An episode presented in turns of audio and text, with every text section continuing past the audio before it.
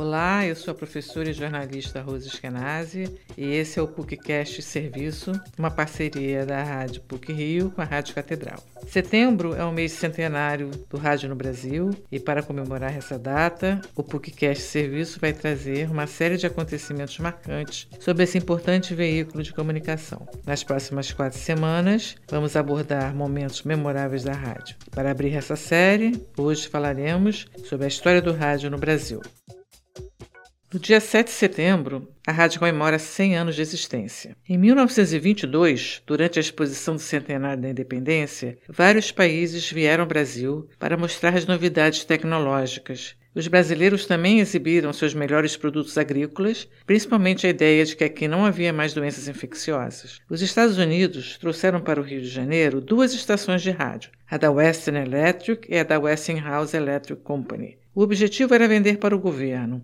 Afinal, era um novo meio de comunicação que em dois anos havia se expandido demais na América do Norte. A antena da pioneira Westinghouse foi colocada no Corcovado, quando ainda não havia a estátua do Cristo Redentor. A estação foi responsável por transmitir a inauguração da rádio com o discurso do presidente Epitácio Pessoa e a irradiação da ópera O Guarani, de Carlos Gomes, diretamente do Teatro Municipal. A outra companhia, a Western Electric, trouxe uma pequena emissora de 500 watts e instalou a antena na Praia Vermelha, na Urca. O radialista responsável falava sobre as novidades da exposição, que atraiu milhares de pessoas em 11 meses. Para fazer a propaganda da rádio, foram distribuídos 80 receptores para pessoas influentes. Receptores também foram colocados nas praças do Rio, Niterói, Petrópolis e São Paulo. Muitos amadores de radiofonia ouviam entusiasmados as ondas mágicas, como chamavam as transmissões, em rudimentares galenas. Galenas eram caixinhas de charuto onde eram arrumados os eletrodos e o cristal de galena, sensível ao som, mas não existia ainda o sintonizador. O médico antropólogo Roquete Pinto ficou impressionado com aquelas transmissões diárias e disse: Cada vez que tomava os fones, vinha-me ao pensamento o que o país podia ganhar com aquele meio formidável de expansão cultural. Roquette decidiu conversar com o professor Henrique Morise no Observatório Nacional e o convenceu a fazer parte da campanha cívica.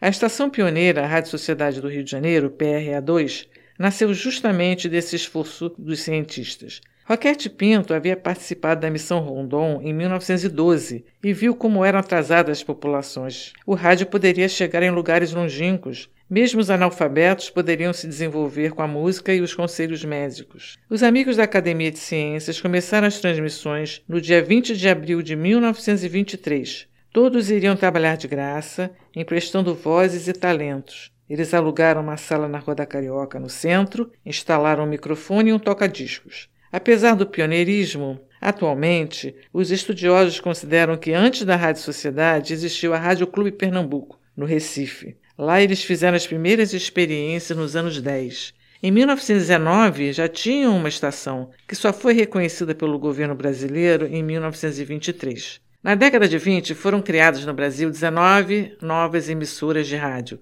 11 na região Sudeste, 3 no Nordeste, 4 na região Sul e uma na região Norte. Quase todas tinham perfil educativo, com muita música clássica e palestras.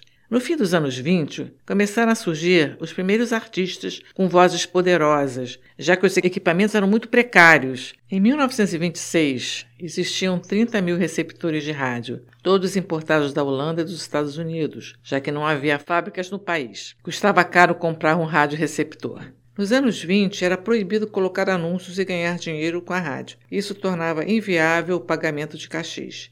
Essa situação mudou com a nova regulamentação a partir do Decreto-Lei de 1 de março de 32. O governo passou a permitir a inclusão de certos tipos de anúncios. Eram proibidos comerciais de roupas íntimas e certos remédios, como de purgantes.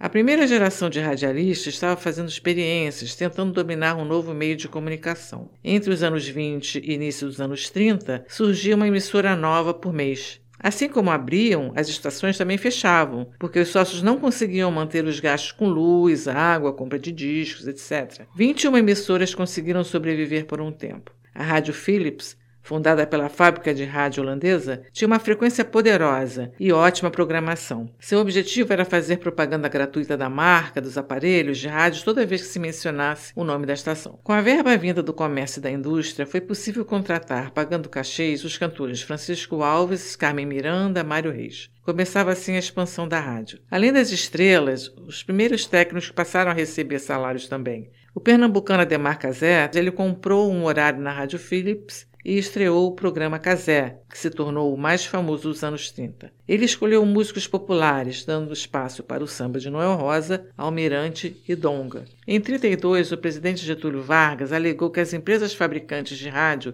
não podiam ter mais emissoras porque isso criava embaraços nas outras. A direção da Philips vendeu a estação para o grupo do jornal à noite e no dia 12 de setembro, a Philips virou o PRE8 Rádio Nacional do Rio de Janeiro. Instalada na Praça Mauá número 7, no edifício à noite, se tornou com o tempo a maior rádio do Brasil. Ainda em 1932, em São Paulo, a Rádio Record promoveu a Revolução Constitucionalista contra Getúlio Vargas. Surgiu a voz poderosa que influenciou uma geração de novos radialistas, a de César Ladeira. Depois do conflito, Ladeira foi convidado para dirigir Ramarinque Veiga no Rio. A partir de sua influência, a voz dos speakers passou a ser vibrante, rápida, sem preguiça começava uma transformação radiofônica copiada por todos. Ladeira dividiu a programação em quartos de hora. A cada 15 minutos mudava o quadro movimentando a programação. Em 1933, a Rádio Cruzeiro do Sul de São Paulo deu início aos programas de calouros e se multiplicaram nas rádios brasileiras. Foi uma ideia de Celso Guimarães, inspirado no programa de calouros americanos chamado The Amateur's Hour ou The Gong Show. Outro programa curioso foi inventado pelo professor Oswaldo Diniz Magalhães, A Hora da Ginástica, na Rádio Educadora Paulista.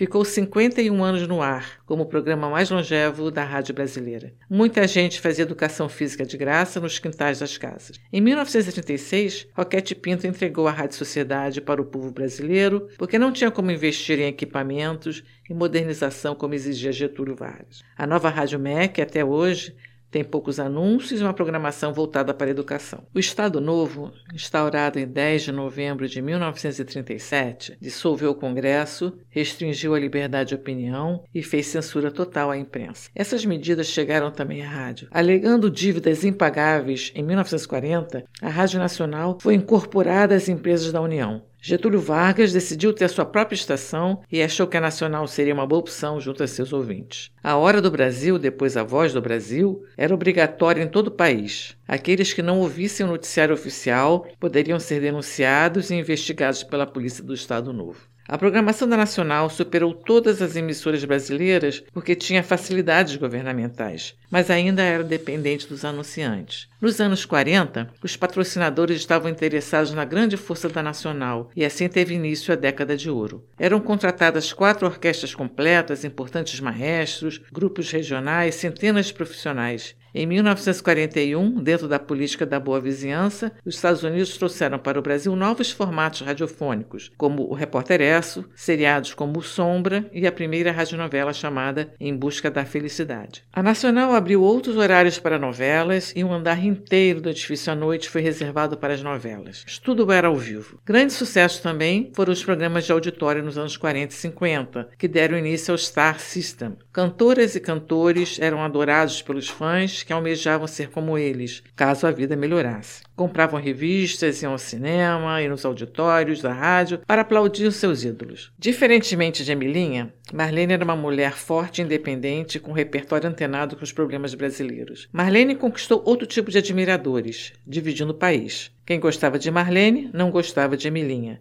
Além disso, a emissora passou a receber centenas de cartas de donas de casa da Zona Sul. Elas reclamavam que aos sábados ficavam sem empregadas domésticas, porque todas iam ao programa César de Alencar. Ficar sem empregada doméstica era um absurdo, na opinião delas. Com as rádios Tupi do Rio de São Paulo, o empresário Assis Chateaubriand deu início a um conglomerado de emissoras. Criou um grande elenco de artistas nacionais, como Dalva de Oliveira, Linda e Tircinha Batista, Taúfo Alves, Dorival Caymmi, e também atrações internacionais que vinham ao Brasil para se apresentar nos cassinos. O mais importante noticiário foi sem dúvida o Repórter Esso, que teve como principal locutor o gaúcho Heron Domingues, Cada vez que tocava o prefixo do repórter Esso, várias vezes ao dia, todos largavam tudo o que estavam fazendo para ouvir as notícias de guerra. O som de Heron era dar a melhor notícia da época, o fim da guerra, em 1945. Mas ela custou a chegar e quem acabou dando a notícia foi o repórter da Rádio Tupi. Só que ninguém acreditou. Depois da guerra, com o fim do Estado Novo, surgiu o transistor, reduzindo o tamanho dos aparelhos e barateando os preços. Novos públicos foram criados, principalmente jovens. Já a Rádio Jornal do Brasil era diferente da nacional. A programação não tinha como objetivo a histeria das fãs, e sim o jornalismo bem apurado e programas bem estruturados. Na Rádio JB, a bossa nova ganhou o lugar cativo, com o repertório de Tom Jobim, João Gilberto e Vinícius de Moraes.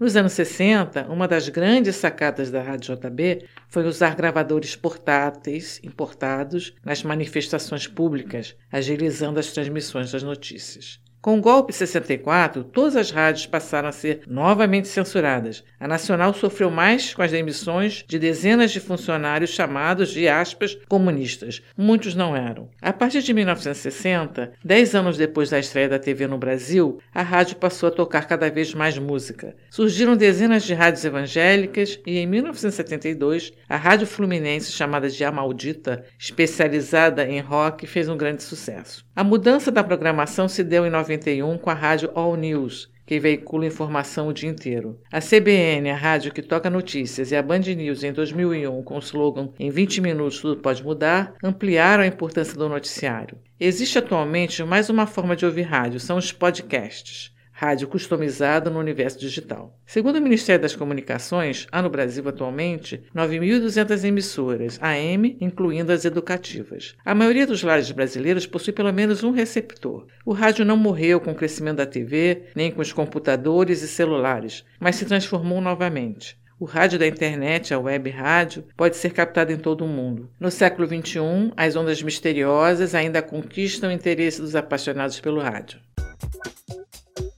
Esse programa teve produção da professora Rosa Eskenazi, com supervisão e produção do professor Célio Campos. Lembramos que a Rádio PUC faz parte do Comunicar, que é coordenado pela professora Lina Sabac. Voltamos na próxima sexta-feira. Até lá!